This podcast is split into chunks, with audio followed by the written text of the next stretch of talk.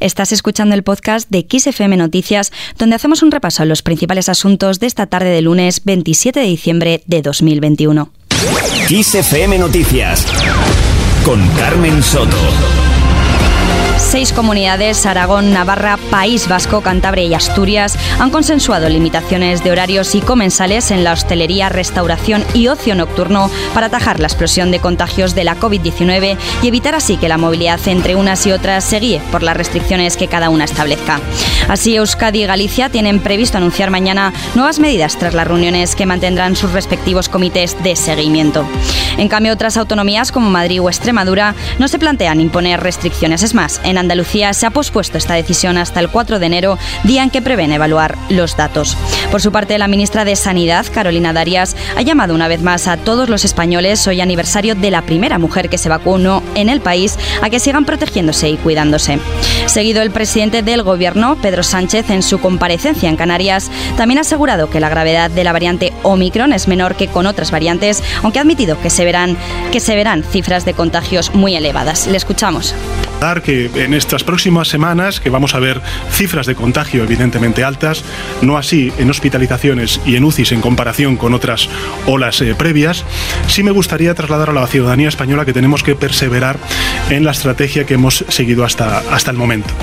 Durante su estancia en Canarias, Sánchez también ha asegurado que una vez finalizada la erupción de Cumbre Vieja y las emisiones de gases, el Gobierno central trabajará en la reconstrucción y relanzamiento de la isla. Hemos destinado 10,5 millones de euros, como decía antes el presidente Ángel Víctor, para viviendas y para enseres. Esto, en total, estamos hablando de que el Gobierno de Canarias ya ha adquirido 63 viviendas. La semana que viene se van a formalizar la compra de otras 34 viviendas, es decir, estamos hablando de 97 viviendas adquiridas en un tiempo récord hasta incluso antes de que terminara el episodio del volcán. Se han comprado 40 casas prefabricadas. El consorcio de compensación de seguros ha abonado ya un total de 73,77 millones de euros. Se han aprobado ya 23,3 millones de euros adicionales. El Ministerio del Interior va a destinar otros 36 millones de euros a viviendas. A todo esto además se suman dos acuerdos muy importantes que anuncié también en la isla de La Palma. Uno es el, eh, duplicar el importe de las ayudas previstas y en segundo lugar también los anticipos a cuenta por un importe de, de hasta el 50% que se están tramitando en la delegación del Gobierno. Además, el mandatario ha anunciado que la conferencia de presidentes que estaba previsto que se celebrara de forma presencial en La Palma el próximo mes de enero se posponga a primeros de febrero. En terreno económico, la red social Twitter, el exfutbolista Samuel Eto, el personaje televisivo Kiko Matamoros o el cocinero Sergi Arola se han entrado en la lista de morosos publicada hoy por la agencia tributaria que ahora tiene criterios más estrictos. Estas nuevas incorporaciones en conjunto casi duplican las deudas de los ya integrantes. Esta enumeración de la agencia tributaria consiste en una lista extraordinaria cuyas nuevas normas se han fijado por la ley de lucha contra el fraude. Por otro lado, y al hilo de lo que afecta a nuestros bolsillos, el precio de la electricidad en el mercado mayorista se incrementará este martes un 8,6% para situarse en 104,36 euros el megavatio hora. Eso según los datos del operador del mercado ibérico.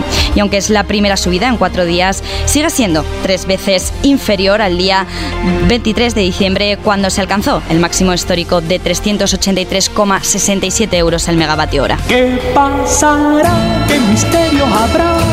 Ser mi gran noche. Y al despertar ya Y terminamos con el cantante Rafael y la bailaora Sara Barras, que han confirmado su participación en el concierto Más Fuertes que el Volcán. Con ello se cierra así el cartel de los artistas que participarán en este evento musical benéfico organizado para recaudar fondos para todos los afectados por el volcán. me puedes enseñar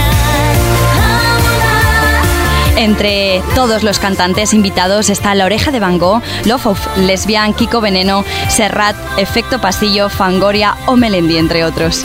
Voy caminando por la vida sin pausa pero sin prisa, Y con Melendi y con todos estos grandísimos artistas lo dejamos. Ya sabes que la información en directo vuelve como siempre a XFM dentro de una hora. También tienes disponibles nuestros resúmenes informativos en el podcast XFM Noticias. Búscalo en las principales plataformas. siempre cuando tú no llores.